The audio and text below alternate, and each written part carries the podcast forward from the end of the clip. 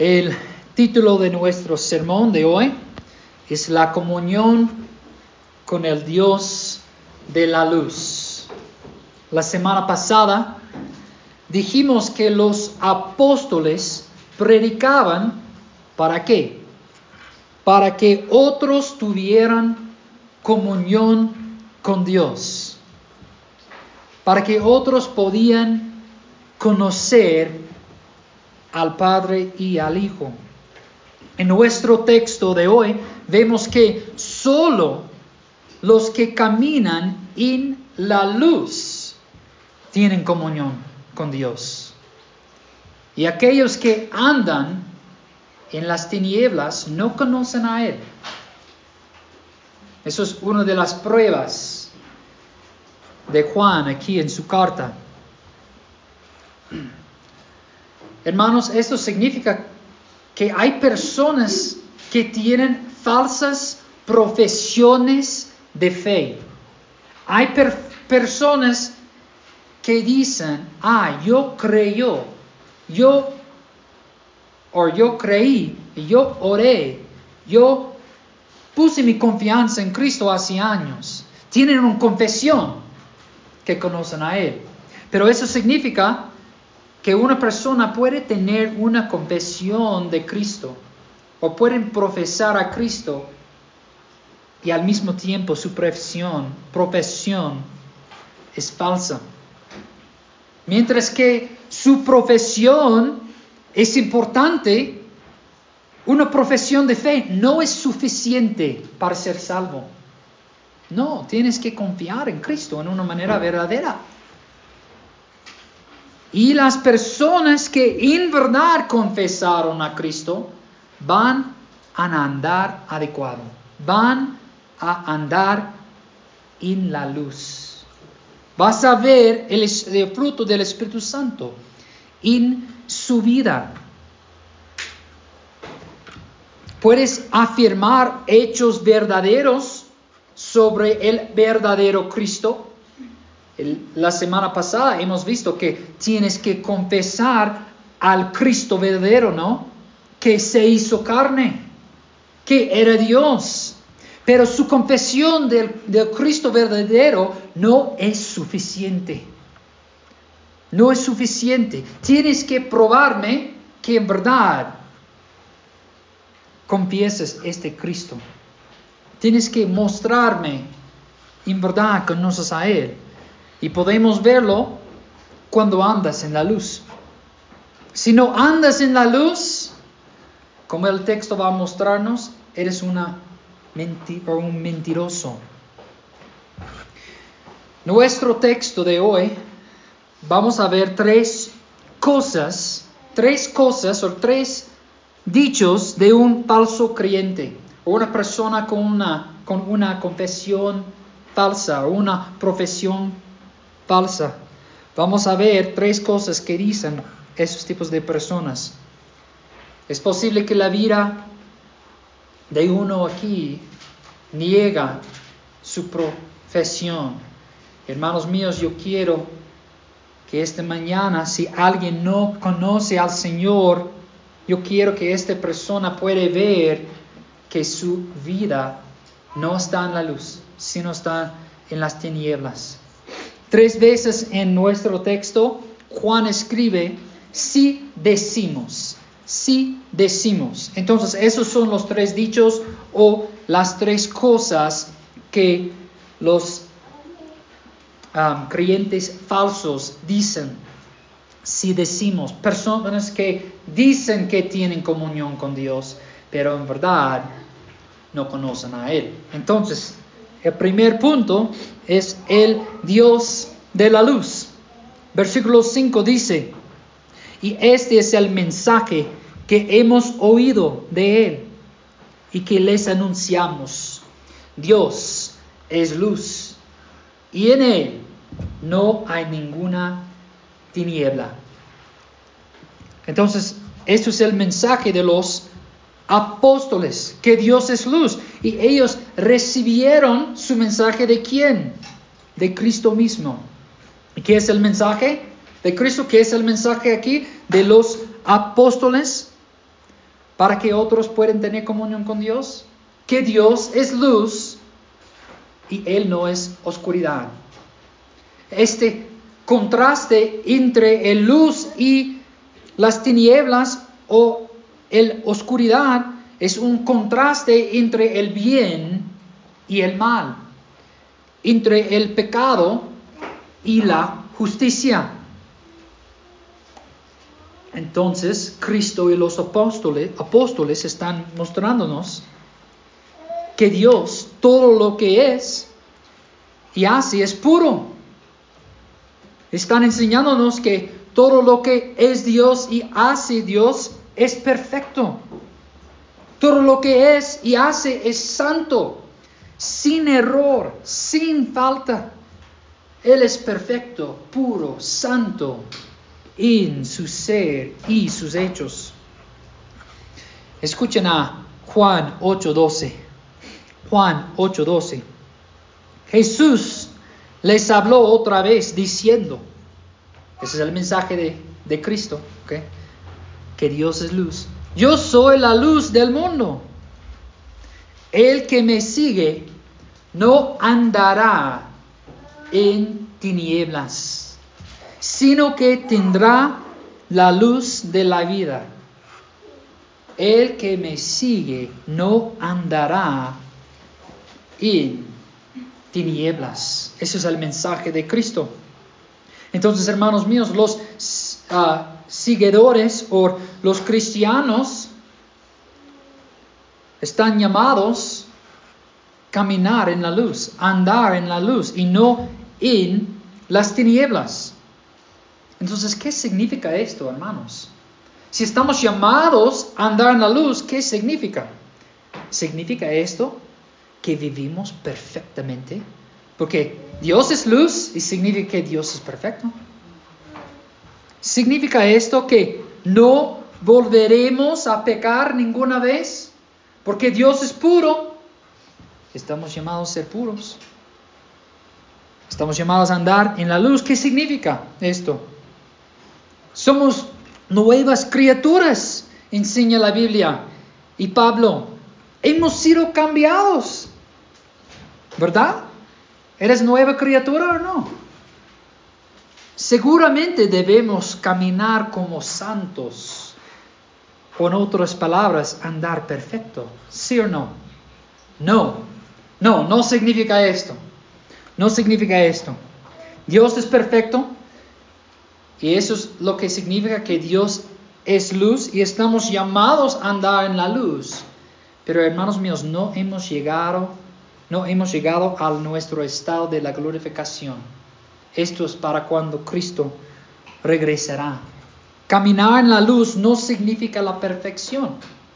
Esta palabra caminar, caminar aquí significa una acción habitual. ¿Ok? es importante entender. Caminar o andar en el contexto de estos mensajes significa una acción habitual. Algo que usted hace diariamente, con regularidad. Es una práctica. Es algo que tú vas a hacer día tras día. Entonces, entonces, la vida de un creyente o andar en la luz significa que un creyente día tras día no anda en pecado, no practica el pecado, no hace acciones habituales. No significa Él es perfecto. Hay una diferencia. Entonces andar en las tinieblas significa andar, practicar, hacer acciones habituales por pecar habitualmente. ¿Okay? Es importante que entendemos esto. Entonces, punto 2. Lo que dice el mentiroso. Vamos a ver, vamos a estudiar esos tres dichos. O lo que dicen los creyentes falsos. Las personas con una profesión falsa. Miren al versículo 6 y vamos a ver lo que dice el mentiroso. Si decimos que, que tenemos comunión con Él, pero andamos en tinieblas, mentimos, mentimos y no practicamos la verdad. Entonces el mentiroso es la persona que dice yo conozco al Señor, pero anda en la oscuridad, en las tinieblas. Esta es la persona que sabe no es cristiano, que sabe no es cristiano, o es la persona que siempre dice a sí misma que Dios es bondadoso, Él va a perdonarme en el día final, en el día de juicio, Él, va a perdonarme, él es, él es misericordioso, pero yo sé que estoy andando en las tinieblas. Esa persona está haciendo mentiras a sí mismo. Entonces es la persona que en verdad sabe que no conoce a Él. No conoce a Él. Porque anda en su pecado. Pero en el corazón de, ese de, esas personas, ellos saben que practican el pecado. Ellos saben que están haciendo mentira a todos.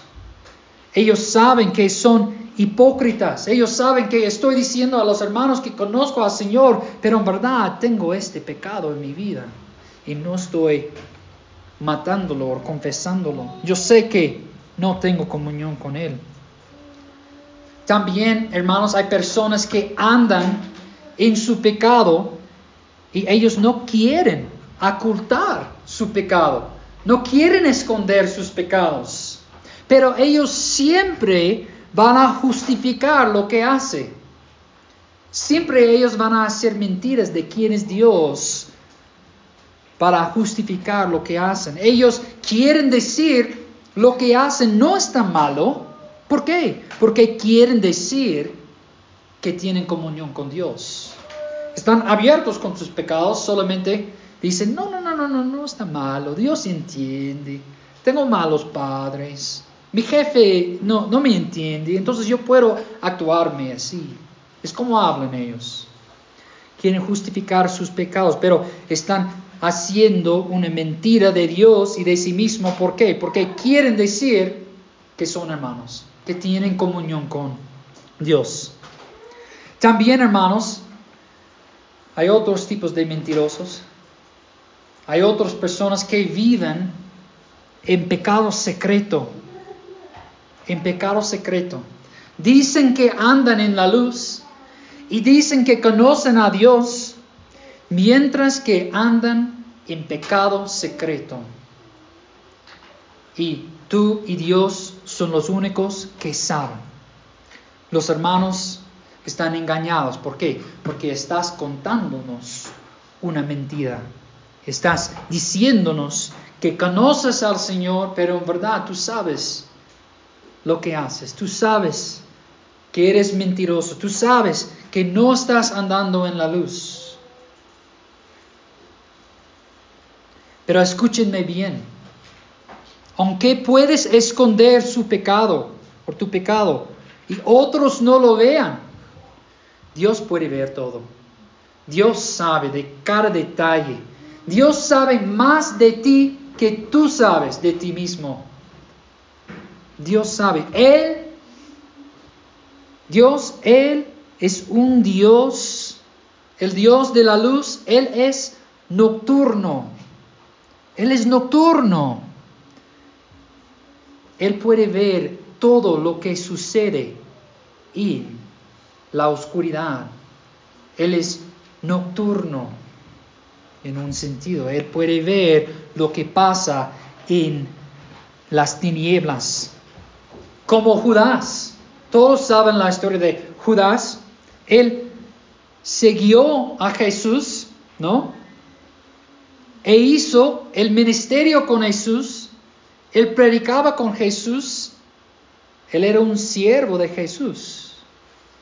Pero ¿qué estaba haciendo él? Estaba robando dinero de la bolsa. Él era el hombre entre los doce que era responsable para guardar el dinero y él estaba aprovechándolo, tomando dinero en secreto.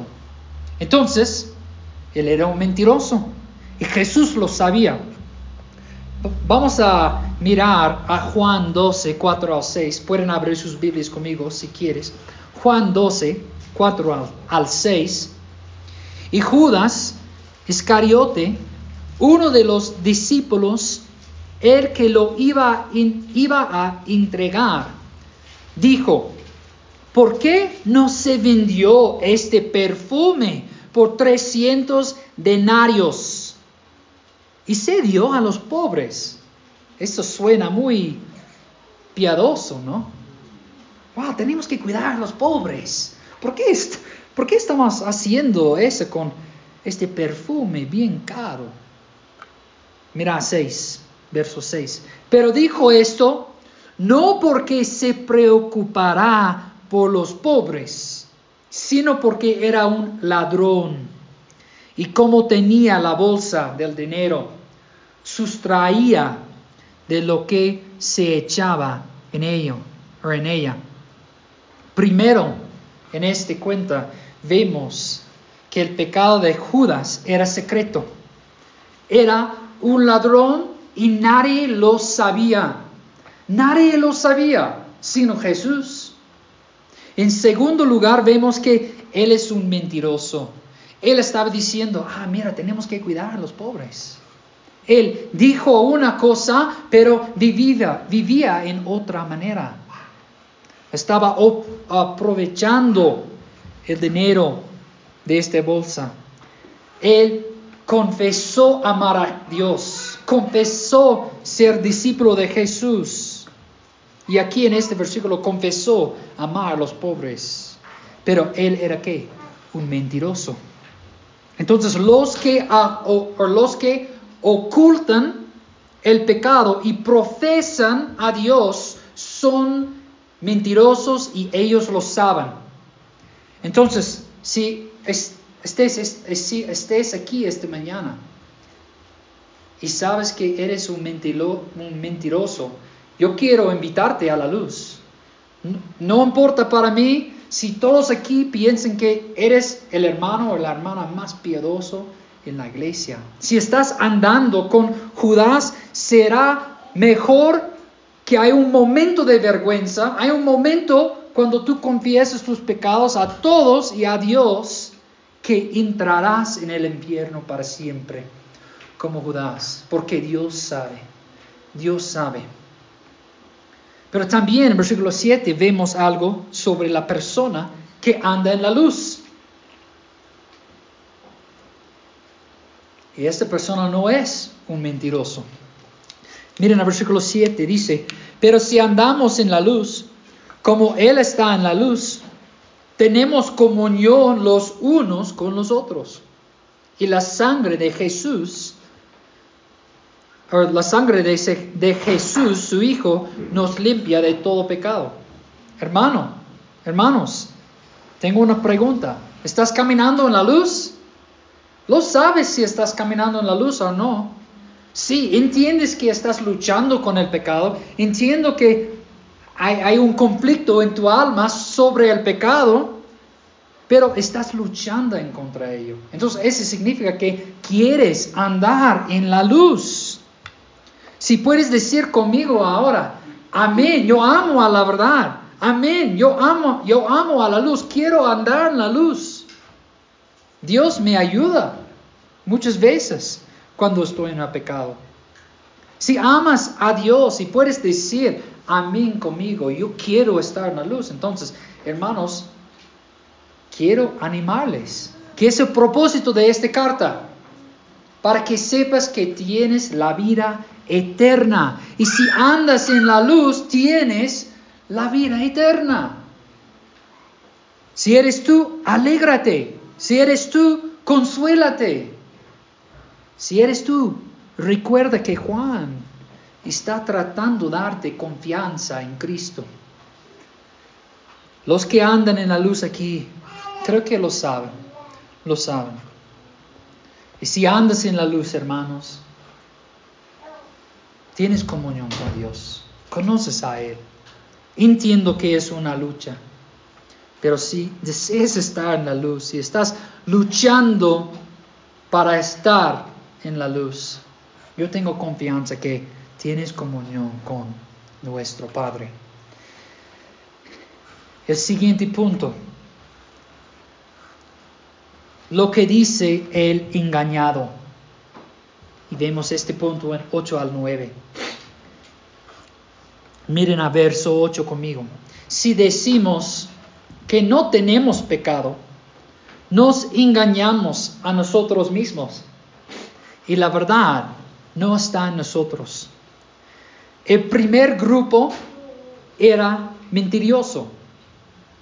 Ellos sabían que no tenían comunión con Dios. Pero este grupo es diferente. Ellos son engañados.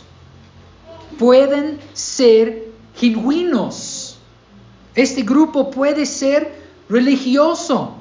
Ellos pueden creer que son salvos realmente, pero son engañados. Son engañados. Vamos a considerar este grupo, este grupo en dos maneras o dos formas de engañar a sí mismo. Hay varias formas, pero vamos a considerar dos. Ellos que están engañados, ellos enseñan una doctrina de santidad. Bueno, no estoy diciendo que la santidad es mal, pero hay algunas personas que dicen somos perfectos. Es decir, esa doctrina de santidad, es decir, que los creyentes casi vivan perfectos o no pueden pecar. Hay muchos hoy en día que hablan así. Si les preguntas si pecan, dicen que no. No, no yo.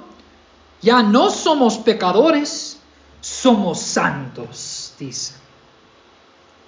Oh, es verdad, pero no significa que no vamos a pecar. También ellos dicen que somos hijos del rey. Y lo dicen muy fuerte, en alta voz. Somos hijos del rey, de los reyes. Y no podemos pecar porque somos santos como Él. Somos sus hijos puros. No hablan así, no hablan negativa, en una manera negativa, porque eres un santo. Pero ellos están engañados. Hermanos míos, esto suena familiar. Yo creo que ustedes han escuchado este, esta voz en la Biblia. Yo sí. He escuchado esta voz antes, de hecho, en Mateo 18. Mateo 18, 9 al 12. Voy a leer. Dijo también Jesús esta parábola a unos que confiaban en sí mismos como justos y despreciaban a los demás. Esas personas que pensaban eran perfectos, sin pecar, sin pecado. Okay, esto es la parábola. Dos hombres subieron al templo a orar. Uno era fariseo, uh, y el otro recaudador de impuestos. El fariseo puesto en pie oraba para sí de esta manera.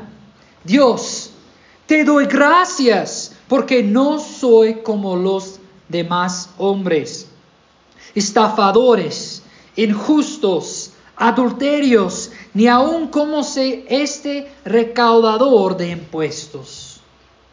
Yo ayuno dos veces por semana. Doy el diezmo de todo lo que gano. ¿Y qué dijo Jesús de este hombre luego su parábola, que este hombre no estaba justificado, ¿no?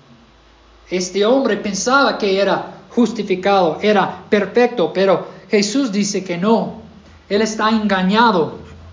Entonces, ¿ves el peligro de pensar que no tienes pecado?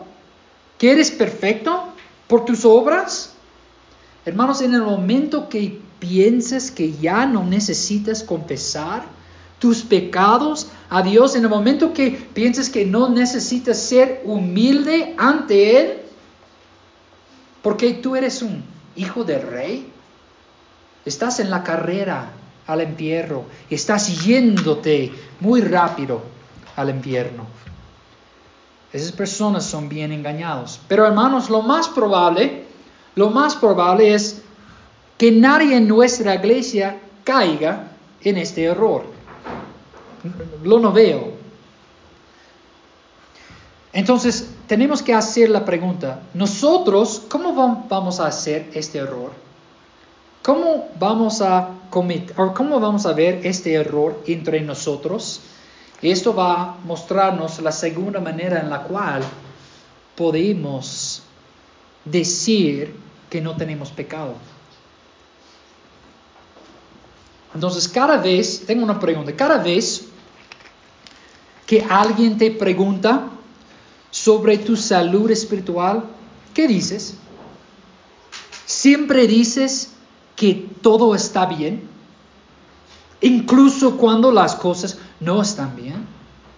Entonces, si es así, prácticamente estás contando a otros, no tengo pecado. Cuando un hermano pregunta a ti, ¿cómo puedo orar por ti? ¿Eres transparente? ¿Eres, eres transparente con tus pecados? ¿Eres transparente con las cosas en tu vida? ¿Con las cosas que están pasando? ¿O siempre dices algo superficial? Sí, hermano, puedes orar que ame más a Jesús, que siga creciendo en mi fe. Muchas veces decimos cosas muy generales, ¿por qué? No queremos compartir nuestros pecados con otra persona, porque no queremos ser corregidos o somos ver, o hemos hecho algo muy vergonzoso. Entonces prácticamente por la falta de transparencia estamos diciendo a nuestros hermanos, no, yo no tengo pecado, estoy bien, estoy bien, pero no es así, no es así. Quiero aclarar algo, no estoy diciendo que tienes que contar todo en su vida a todos los hermanos. Y también sería muy sabio que una hermana habla con una hermana, un hermano con un hermano. Entonces no estoy diciendo si siempre dices algo general a todos, estás tratando de esconder tus pecados. Mi punto es, hay transparencia en tu vida con otro hermano o hermana. Una hermana o hermano con quien puedes hablar cada semana sobre las dificultades de la semana, sobre tus pecados. Hay alguien con quien puedes confesar tus pecados. Y si no, ¿por qué no? Es porque quieres presentarte a todos como no hay pecado en tu vida. Si es así, posiblemente estás engañado. No sé por qué mantienes tu vida oculta o en secreto, pero yo sé que estás en peligro si no estás abierta con otros hermanos en la iglesia, hermanos. Entonces, Dios dice, Dios dice, los que tienen comunión con Él, confiesen sus pecados. Miren al siguiente versículo, versículo 9. Si confesamos nuestros pecados, él es fiel y justo para perdonarnos los pecados y para limpiarnos de toda maldad. Hermanos míos, el verdadero cristiano confiesa sus pecados a Dios. Y tenemos un gran ejemplo de confesar el pecado a Dios a través de David cuando él fue confrontado por el profeta Natán. ¿Recuerdan esta historia? Él tomó la mujer de otro hombre, él quería cubrir o esconder lo que hizo y él mató a ese hombre, su amigo. Entonces él hizo dos pecados muy graves. Y Dios Como su padre, un padre siempre va a disciplinar a sus hijos. Un buen padre siempre va a ayudar a sus hijos con sus errores. Y como un buen padre, Dios envió el profeta Natán a él. Entonces, hermanos míos, cuando estamos en pecado, Dios va a mostrarnos nuestros pecados. Va a mostrarnos nuestras faltas por medio de su palabra, por medio de, esas canciones, o por medio de la predicación, o por medio de, por medio de una conversación con un hermano. Dios va a mostrarte tus errores, como Él está haciéndolo como padre a David, por medio de Natán. Pero, ¿cómo responde David? ¿Cómo respondió a Natán o a Dios cuando Dios envió su profeta a él. David respondió con arrepentimiento hacia Dios a través de la confesión de sus pecados. Y vemos su confesión y su arrepentimiento en Salmo 51. Sería muy bueno estudiar este salmo para ayudarte prácticamente en este área de su vida espiritual. Primero, vemos que David recibió una corrección, no rechazó a Natán. Él no trató de excusar su pecado, sino que reconoció su pecado. Hermanos míos, el verdadero creyente va a reconocer sus pecados, va a decir, wow, soy pecador soy un hombre.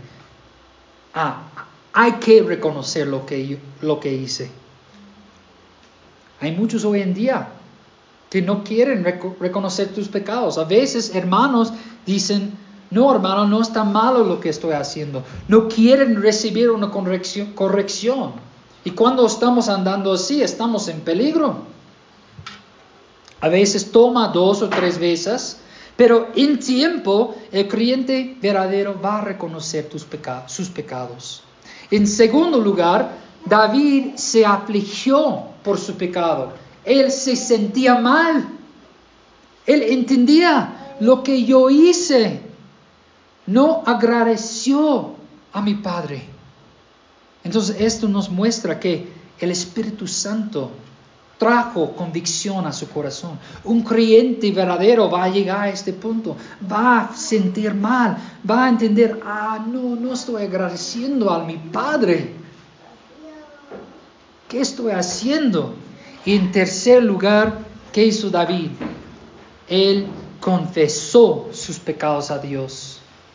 Siempre este proceso va a llevarnos a confesar nuestros pecados a Dios. Dios, Padre, no estaba andando como debo. Perdóname. Yo, yo entiendo que usted es misericordioso y vas a perdonarme por medio de Cristo, pero Dios no quiero andar así. Por favor, perdóname. Esto va a ser la expresión del corazón de un hombre o una mujer que conoce a Dios, que tiene comunión con Dios. Y quiero notar una cosa más sobre la confesión de David. Una vez que David fue convencido que estaba en pecado y que él necesitaba arrepentirse, él no huyó de Dios, no huyó de Dios, sino él se acercó hacia Dios con su confesión. ¿Por qué? ¿Por qué no tenía miedo? ¿Por qué tenía confianza para entrar la presencia de Dios y confesar sus pecados a Él. O vamos a escuchar, vamos a leer sus propias palabras. En su confesión en Salmo 51, 10 al 12, dice, crea en mí, oh Dios, un corazón limpio y renueva un espíritu recto dentro de mí. No me eches de tu presencia, no quites de mí tu santo espíritu restitúyeme el gozo de tu salvación. El gozo de tu salvación. Entonces, él podía acercarse hacia Dios con confianza porque él sabía que tenía la salvación, que el Mesías iba a venir. Él sabía que Dios iba a proveer algo para cubrir sus pecados. Él sabía que Dios le prometió, la salvación. Entonces su confianza está en la promesa de Dios, que Dios iba a salvarle. Su confianza no estaba en sí mismo. Por eso él podía acercarse a Dios para confesar sus pecados con mucha confianza. Miren el versículo 9 de nuestro texto, hermanos. ¿Qué dice nuestro texto? Él, eso es la razón por la cual podemos confesar nuestros pecados a Dios. Él es fiel y justo para perdonarnos los pecados y para limpiarnos de toda maldad. Amén, ¿no? Entonces, hermanos, esta es la razón por la cual que un cristiano puede venir en confianza ante Dios para confesar sus pecados. Es porque este cristiano sabe que su salvación está segura en Cristo y Dios no es un mentiroso. Sabe, como el texto dice, Él es fiel. ¿Fiel a qué? A su promesa. Él nos hacía varias promesas. Y también dice que Él es justo. El creyente sabe que Dios es justo al perdonarnos porque su Hijo tomó nuestro castigo en la cruz. Cristo tomó todo. Dios es justo para perdonarnos. No está haciendo algo injusto. ¿Por qué? Porque Cristo recibió nuestro castigo, nuestra ira allí en la cruz. Si uno no está dispuesto a confesar sus pecados a Dios, es una expresión de que no confía en Cristo. También es una señal que el Espíritu Santo no está obrando en su corazón, no está mostrándole que necesita confesar sus pecados. Es un señal de que no conoce a Dios, al igual que el fariseo que juzgó, o que juzgó al recaudador de impuestos en este ejemplo. Si uno piensa que necesita confesar, o perdón, si uno no piensa, no piensa que necesita confesar sus pecados a Dios, entonces él no entiende que necesita a Cristo en verdad. Este hombre piensa que no necesita a Cristo y Dios no va a perdonar a este hombre. ¿Por qué? Está mirando a algo y no a Cristo. Entonces vamos a considerar, considerar el punto final, lo que dice el acusador Miren, miran conmigo a versículo 10. Si decimos que no hemos pecado, lo hacemos a Él mentiroso y su palabra no está en nosotros. Esas personas dicen que no han pecado, pero la palabra de Dios, ¿qué dice? Todos han caído en pecado, todos han pecado entonces prácticamente esta persona está acusando a Dios de una mentira. Está diciendo, Dios no habla la verdad. Bueno, en este dicho, en, en este tercer grupo, algunos, algunos piensan que cada una de esas tres declaraciones son tres grupos, ¿ok? Y recuérdense que John está escribiendo en contra a quién? Los gnósticos.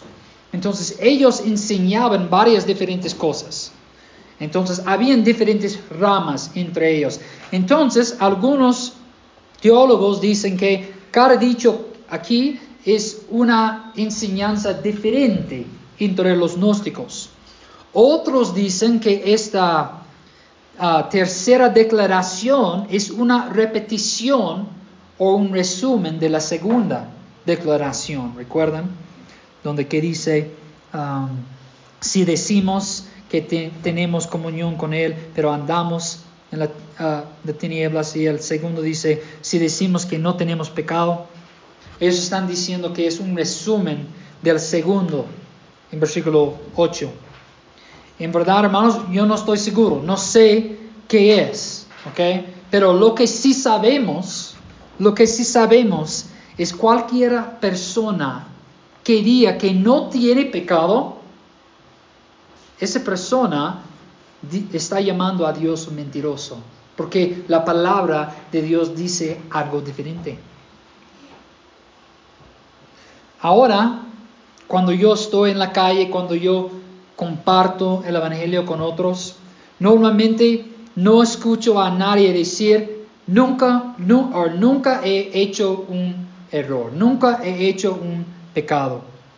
La mayoría en la calle, en Plaza de Armas o en Parque Pino, si salimos allá hoy día para evangelizar, la mayoría van a decir que, sí, soy un pecador, pero todos son pecadores.